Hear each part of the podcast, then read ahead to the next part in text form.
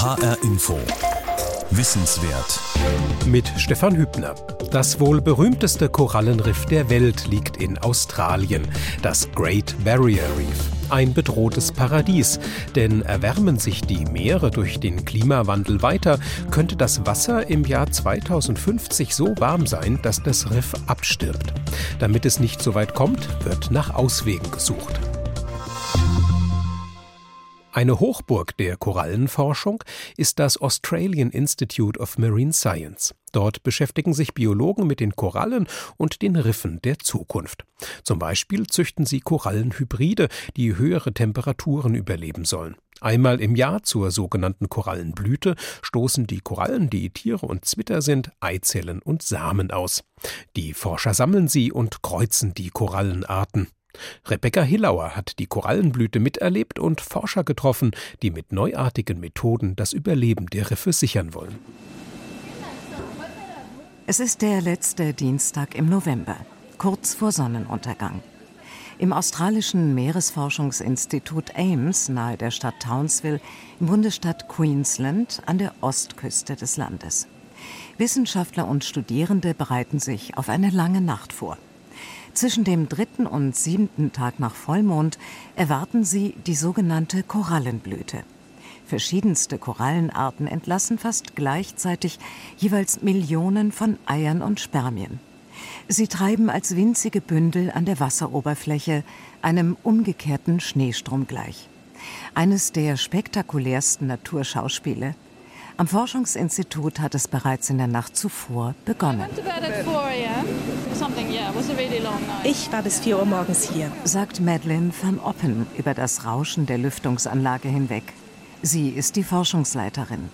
Korallen laichen nur einmal im Jahr, an unterschiedlichen Tagen innerhalb einer Woche. Für die Wissenschaftler heißt das höchste Konzentration. Wenn sie den richtigen Zeitpunkt verpassen, müssen ihre Experimente zwölf Monate warten. Oh,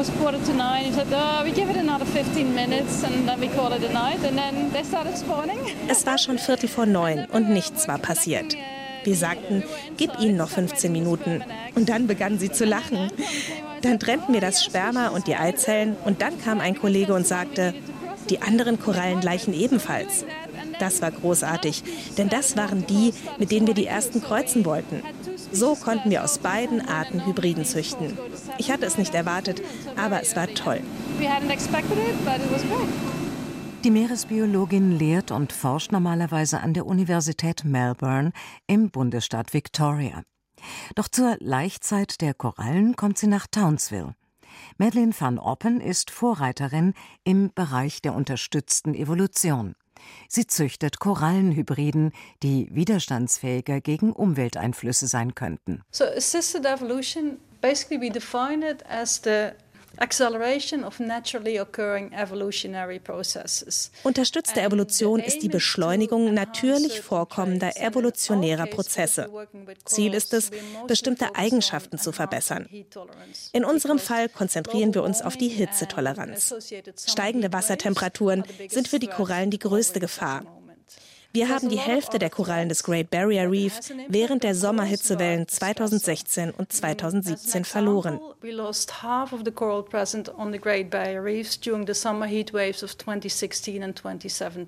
Was Korallen so empfindlich macht für erhöhte Wassertemperaturen, ist ihre symbiotische Zweckgemeinschaft mit winzigen einzelligen Algen. Diese sogenannten Zooxanthellen leben als Untermieter im Gewebe der Korallen und betreiben, wie alle Pflanzen, Photosynthese. Sie wandeln Sonnenenergie in chemische Energie um und die kommt den Algen wie den Korallen zugute. Korallen sind, entgegen vieler Annahmen, keine Pflanzen, sondern Tiere.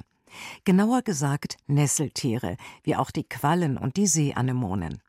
Im Körper der Korallen haben die Algensymbioten einen sicheren Lebensraum. Im Gegenzug unterstützen sie vor allem viele Steinkorallen dabei, Kalk abzusondern. So entstehen schließlich die Riffe. Laut Studien fangen Korallenriffe bis zu 95 Prozent der Wellenenergie und bis zu 80 Prozent der Wellenhöhe ab. Sie sind also ein perfekter natürlicher Küstenschutz, riesige Barrieren. Daher kommt in diesem Fall auch der Name Great Barrier Reef, das große Barriereriff. Gesunde Korallenriffe könnten für uns auch ein Schutz gegen den Meeresspiegelanstieg sein, weil diese Barrieren einfach mitwachsen. Und dann sind Korallenriffe eine fast schon unerschöpfliche Quelle für neue pharmazeutische Wirkstoffe. Wir sprechen direkt von der blauen Apotheke. Und da gibt es Substanzen, Antibiotika im Riff, es gibt andere Stoffe gegen Entzündungen, Stoffe, die im Kampf gegen Krebs und AIDS helfen. Erzählt Reinhold Leinfelder. Der Leiter des Fachbereichs Geobiologie an der Freien Universität Berlin hat das internationale Jahr der Riffe mitinitiiert. Er spricht gern von Unterwasserstädten, in denen sich zum Beispiel Putzerfische als Zahnärzte und Schwämme als Kläranlagen betätigen. Diese komplexen Ökosysteme sind durch zu hohe Emissionen von Kohlendioxid CO2 in ihrer Existenz bedroht. Mit steigender Wassertemperatur geraten die Algensymbionten unter Stress und produzieren schließlich freie Radikale, die für die Koralle giftig sind. Daraufhin stößt die Koralle ihre Untermieter aus. Der Verlust dieser Algen bewirkt, dass die Korallen ausbleichen. Sie können noch eine Zeit lang ohne Algen leben, verhungern dann aber und sterben. Nur das weiße Kalkgerippe bleibt bestehen, daher der Begriff Korallenbleiche. Das CO2, was wir aus fossilen Quellen an die Luft blasen, bedingt noch etwas anderes, dass nämlich die Meere versauern, dass sich der pH-Wert ändert. Und das ist auch nicht gut für die Ausscheidung von Kalk. Eine Koralle hat dann entweder ein dünneres Skelett, versucht noch genauso schnell zu wachsen wie zuvor, aber ist einfach fragiler und zerbricht dann leichter auch bei Wellen. Oder sie wächst langsamer und kann vielleicht mit einem steigenden Meeresspiegel nicht mehr Schritt halten. Oder sie stellt die Carbonatproduktion ganz ein und ist dann eben überhaupt kein funktioneller Gerüstbauer mehr, wie wir sagen. Also scheidet eben kein Kalk mehr aus. Im australischen Meeresforschungsinstitut in Townsville suchen die Forscher im Wettlauf mit der Zeit nach Auswegen. Der Meeressimulator des Instituts macht es ihnen möglich, dabei ganz neue Verfahren anzuwenden. Modernste digitale Technik steuert die Bedingungen, unter denen über drei Millionen Liter Meerwasser täglich durch die Anlage fließen. Licht, Temperatur, Salzgehalt, pH-Wert, den Gehalt von Schweb- und Schadstoffen. In den riesigen Aquarien der Anlage befinden sich Korallen, die am Great Barrier Reef gesammelt worden sind.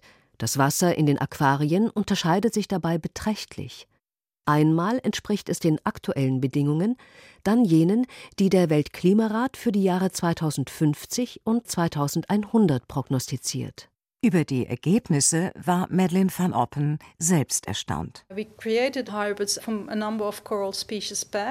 haben Hybriden aus verschiedenen Korallenarten gezüchtet und sie langfristig erhöhten Temperaturen ausgesetzt. Dazu haben wir den pH-Wert reduziert, das Wasser also saurer gemacht. Trotz dieser Belastungen sind einige Hybriden genauso schnell oder schneller gewachsen als die Korallen der Elterngeneration. Der nächste Schritt ist es, sie am Riff anzupflanzen und zu testen, ob die Hybriden auch im Freien besser wachsen. Dafür warten wir noch auf die Genehmigung der Behörden. David Saget forscht bereits im Feldversuch. Der Meeresbiologe leitet das Programm für die Zukunft der Korallenriffe der Technischen Universität Sydney.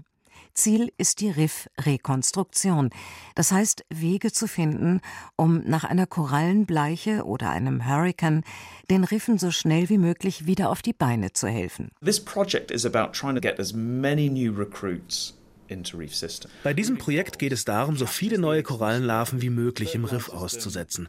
Deshalb sammeln wir die Eizellen und Spermien von Korallen ein. Die Befruchtung erfolgt dann im Aufzuchtbecken. Die Larven, die so entstehen, haben aber keine Algensymbionten. Also züchten wir Mikroalgen im Labor und zwar so viele wie möglich. Und bevor wir die Larven am Riff freisetzen, injizieren wir ihnen die Symbionten. Also wir legen im Grunde genommen eine Batterie ein, einen Kickstarter, damit sie schneller wachsen. We basically put batteries into them to kickstart them and get them growing faster. Weil die Algensymbionten so wesentlich für das Überleben von Korallenriffen sind, experimentiert auch Madeleine van Oppen mit ihnen, allerdings im Labor. Sie züchtet hitzetolerante Mikroalgen, um sie in Babykorallen einzupflanzen. Wir haben mehrere Jahre lang selektiv gezüchtet und gelangten am Ende zu einigen Algenkulturen, die eine erhöhte Hitzetoleranz haben. Werden diese Algen in die Korallen eingepflanzt, werden die Korallen selbst auch hitzetolerant. Wir haben das bisher nur im Larvenstadium getestet. Nun müssen wir herausfinden, ob diese erhöhte Hitzetoleranz auch in den späteren Lebensphasen der Koralle anhält. Wir gehen davon aus, dass die Kolonien, die wir auf dem Riff aussetzen, sich eines Tages weiter vermehren. Wir wollen etwas Selbsterhaltendes erschaffen. Zu diesem Zweck arbeitet die Meeresbiologin auch mit einem Forschungsteam des Smithsonian Instituts für Naturschutzbiologie in Washington, D.C. zusammen. Ihm ist es gelungen, Korallenspermien zu kryokonservieren, das heißt in flüssigem Stickstoff einzufrieren.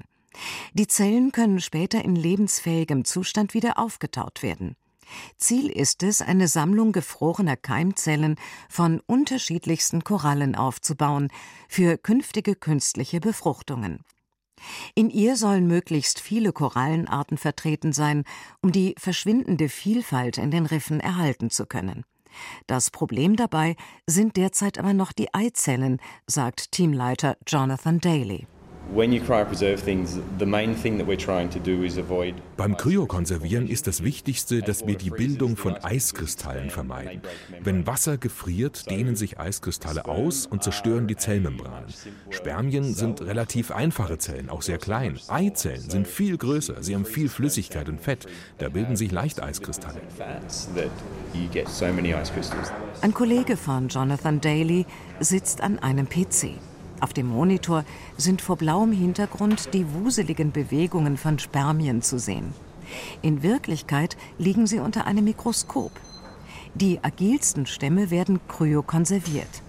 Damit sich dabei keine Eiskristalle bilden, werden die Spermien vorher mit einer Art Frostschutzmittel behandelt, das speziell für dieses Verfahren entwickelt worden ist.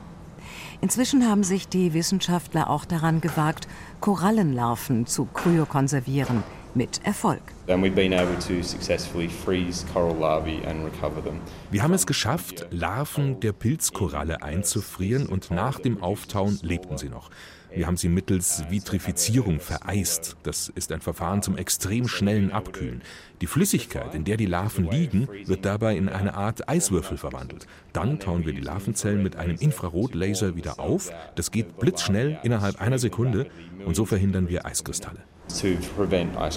Diese Technik könnte völlig neue Wege eröffnen, um Riffe neu zu bevölkern. Doch zuerst müssen die Wissenschaftler das Verfahren weiter optimieren. Die Chancen dazu stehen nicht schlecht. Madeleine van Oppen ist es mittlerweile sogar gelungen, Korallenlarven mit kryokonservierten und wieder aufgetauten Algensymbionten zu impfen. Weil die Algen so klein sind und weil man sie so schnell züchten kann, könnte es praktikabel und effizient sein, ganze Riffe mit wärmetoleranten Symbionten anzureichern. Für eine Studie flogen Wissenschaftler mit einem Hubschrauber über 911 Riffe, um die Schädigungen festzuhalten. Sie sahen ein Patchwork von schwer, leicht und minimal geschädigten Riffen. Taucher bestätigten die aus der Luft gewonnenen Erkenntnisse. Noch ist es ein Rätsel für die Wissenschaft, was die einen Korallen für immer sterben lässt, während die anderen sich wieder erholen. Um eine Antwort darauf zu finden, experimentiert Philip Clevis von der Stanford University in San Francisco mit den neuesten Möglichkeiten der Gentechnik, der CRISPR-Cas9-Methode. So können wir CRISPR verwenden, um ein Gen zu entfernen, zum Beispiel Gen X. Und dann können wir beobachten, was passiert, wenn die Korallen dieses Gen nicht haben. Und das sagt uns etwas darüber, wofür das Gen normalerweise zuständig ist. Sagt Philip Clevis. Er ist bereits das dritte Mal zur Korallenblüte nach Australien gekommen, weil er hier am Meeresforschungsinstitut in Townsville mit befruchteten Korallenlarven arbeiten kann. In San Francisco erforscht er die Widerstandsfähigkeit von Korallen und ihren Verwandten am Beispiel der Glasanemonen. Die kleinen, durchscheinenden Tiere sind eng mit den Korallen verwandt, Auch sie leben mit Algensymbionten zusammen. Die coole Sache ist, dass wir sie im Labor wirklich leicht studieren können und auch bleichen können. Sie bleichen genauso wie Korallen. Und ich konnte tatsächlich die Gene identifizieren, von denen wir denken, dass sie wesentlich bestimmen, wie Glasanemonen auf Hitze reagieren. Und nun will ich wissen, ob diese Gene auch die Hitzereaktionen in Korallen kontrollieren oder nicht. Unsere Idee ist es, eins dieser Gene herauszuschneiden und zu sehen, was passiert. Sind die Korallen mehr oder weniger hitzeempfindlich? And then ask what happens. Are they more or less susceptible to heat? It's air blowing out of the injection machine. Wenn sich Eizellen und Spermien treffen, bilden sie befruchtete Eizellen. Während des engen Zeitfensters, bevor sich diese sogenannten Zygoten zu teilen beginnen und zur Larve heranwachsen, kann Philip Clevis genau dosierte Mengen von CRISPR über eine haarfeine Nadel injizieren. In Eizelle für Eizelle, die unter dem Mikroskop auf Glasplättchen aufgereiht sind. Das funktioniert wie ein Gameboy. Man kann nach Bedarf kleine Mengen Flüssigkeit aus der Spitze in die Nadel drücken und dann reiht man die Eier auf den Glasblättchen aneinander. In einem anderen Labor beginnt Madeleine van Oppen mit dem Korallenzüchten. Es wird wieder eine lange Nacht werden.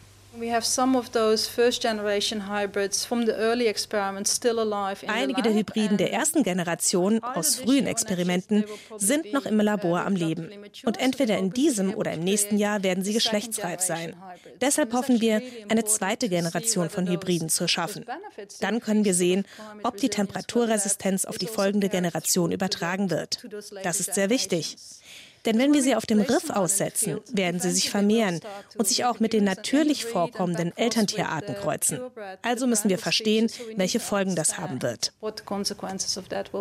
Die Meeresbiologin weiß um die Befürchtungen, die Wissenschaftler könnten eine Monsterkoralle erschaffen, die alle anderen Arten am Riff dominiert. Sie weiß um die Kritiker, die sagen, die Folgen menschlicher Eingriffe in die Natur dürfe man nicht durch menschliche Eingriffe in Lebewesen ausgleichen. Aber nichts gegen negative menschliche Eingriffe in die Natur zu unternehmen, ist ihrer Ansicht nach erst recht keine Lösung. Merlin van Oppen findet es sinnvoller, die Möglichkeiten moderner Forschung auszuschöpfen und verantwortungsvoll mit den Ergebnissen umzugehen. Erste Feldversuche werden nur regional durchgeführt. Sobald sie sicher sind, hoffen wir, dass Menschen sie in ihrem lokalen Riff umsetzen können. Sie könnten Methoden kombinieren. Je nachdem, wo sie auf der Welt leben, dominieren andere Korallen und es gibt andere Umweltprobleme. Also müssen auch die Interventionen an jedem Riff unterschiedlich sein.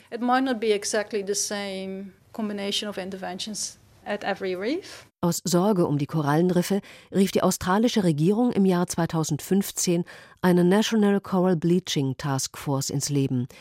Die nationale Arbeitsgruppe soll die Forschungsarbeiten der australischen Meereswissenschaftler im Falle von weiteren großen Korallenbleichen koordinieren. Andererseits hält Australien an einer Umweltpolitik fest, die das Land aufgrund der starken Kohlenutzung zu einem der größten Pro-Kopf-Verursacher von Treibhausemissionen macht. Statt diese Politik zu ändern, die indirekt zum Sterben der Korallenriffe beiträgt, werden mit Millionen von Dollar innovative Forschungsprojekte gefördert. So sollen solarbetriebene Ventilatoren das zu warme Wasser rund um das Great Barrier Reef kühlen. Reinhold Leinfelder von der Freien Universität Berlin hält dies für Augenwischerei. Man darf schon auch mal was Neues ausprobieren, natürlich, das ist ganz klar. Aber das ist einerseits wieder die Suche nach dieser einen Lösung, die dann alles wieder heilt. Die gibt es einfach nicht. Und zum anderen sind es halt ganz klare Ablenkungsmanöver, um die wirklich wichtigen Dinge nicht anzupacken. Und da ist halt an erster oder vielleicht auch an teuerster oder an schmerzhaftester Stelle ist schon der Ausstieg aus den fossilen Energien. Der Ansicht sind auch die meisten Korallenforscher in Australien. Zudem haben die Touristikunternehmer großes Interesse, den wertvollsten Schatz der Natur in ihrer Region zu erhalten. David Saget arbeitet mit rund einem Dutzend von ihnen in einem Projekt für Bürgerwissenschaftler zusammen. Er zeigt ihnen, wie sie Korallen, die eine Bleiche überlebt haben, durch Stecklinge vermehren können. Dafür hat er einer Baumschule gleich eine Korallenschule angelegt. So etwas ist am Great Barrier Reef noch nirgendwo probiert worden, außer in der Karibik, wo vor fünf bis zehn Jahren einige wichtige Korallenarten fast ausgestorben wären.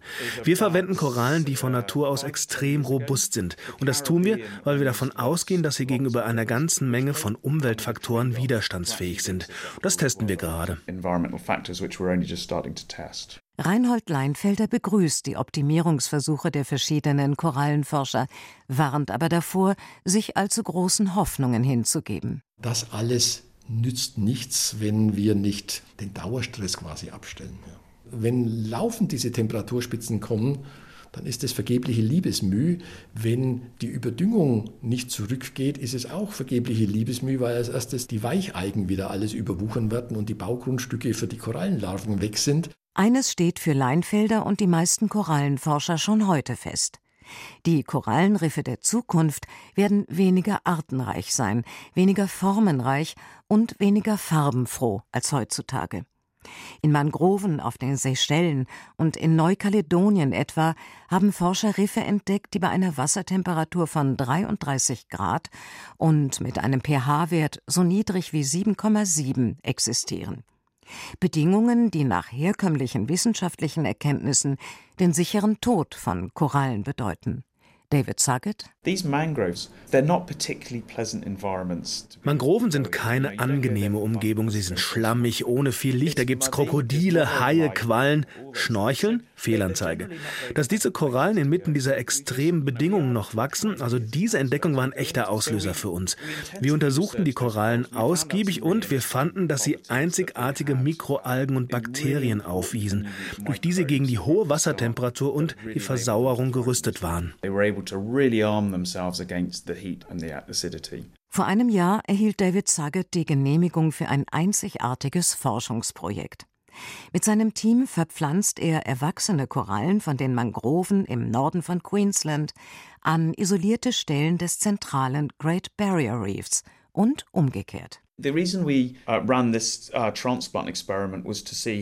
Wir wollen mit diesem Verpflanzungsexperiment herausfinden, ob die Mangrovenkorallen die weniger robusten Korallen aus dem zentralen Riff übertrumpfen würden. Im Moment scheinen sie gut zu harmonieren. Die Mangrovenkorallen vertragen das kühlere Wasser, aber wirklich überraschend ist, dass die Korallen vom zentralen Riff im wärmeren Wasser gedeihen. Ich hatte erwartet, dass sie sterben würden, aber nach sechs Monaten geht es ihnen immer noch gut. Der Lackmustest ist natürlich, wie sie den Sommer überstehen werden und wann sie reif sind zum Laichen. In diesem Zusammenhang plädiert Reinhold Leinfelder dafür, die Kriterien zu überdenken, nach denen man Riffe als Schutzgebiete auswählt. Nicht nur die auszuwählen, die noch gesund und für den Tourismus nützlich sind. Es liegt in der Natur des Menschen, dass er sagt, dieses Riff schaut schon ziemlich kaputt aus, aber das ist noch relativ schön, also schütze ich das schöne Riff hier. Aber wir müssen auch die schützen, die jetzt schon sich ein bisschen besser an diese Dinge anpassen. Weil das vielleicht ein Genpool sein wird, der einfach robuster ist. Wir brauchen die Grundbausteine für Riffe. Wir müssen die erhalten. Und es geht nicht in einem Riff, sondern wir müssen da möglichst verschiedene Konzepte haben, damit möglichst viele Riffe eine Chance haben. Madeleine van Oppen macht mit ihrer Forschung weiter und sich dabei nichts vor. In ihren Augen ist ihre Arbeit, wie auch die übrige Korallenforschung, nur ein Pflaster auf einer Wunde, die erst heilen kann, wenn deren Ursache behoben wird. If we can't curb global warming, wenn wir die Klimaerwärmung nicht eindämmen können, wird es irgendwann keine Korallenriffe mehr geben, wie wir sie kennen. Unterstützte Evolution wird die Korallenriffe nicht retten, aber sie ist eine Maßnahme, die uns Zeit verschafft, damit es auf dieser Erde noch Korallenriffe gibt, wenn die Menschheit endlich die Klimaerwärmung bewältigt. So we still have coral reefs left by the time the world deals with climate warming basically. Korallen im Klimawandel forschen für die Riffe von morgen. Ein HR-Info Wissenswert von Rebecca Hillauer zum Internationalen Jahr des Riffs 2018. Wenn Sie noch mehr über Korallenriffe erfahren möchten, habe ich an dieser Stelle noch einen Tipp für Sie. Die Ausstellung Korallenriffe bedrohte Schätze der Ozeane. Sie ist noch bis Ende 2019 im Frankfurter Senckenberg Naturmuseum zu sehen. Natürlich steht Ihnen auch diese Sendung als Podcast zur Verfügung auf der Homepage hrinforadio.de und außerdem in der ARD Audiothek App fürs Handy. Mein Name ist Stefan Hübner.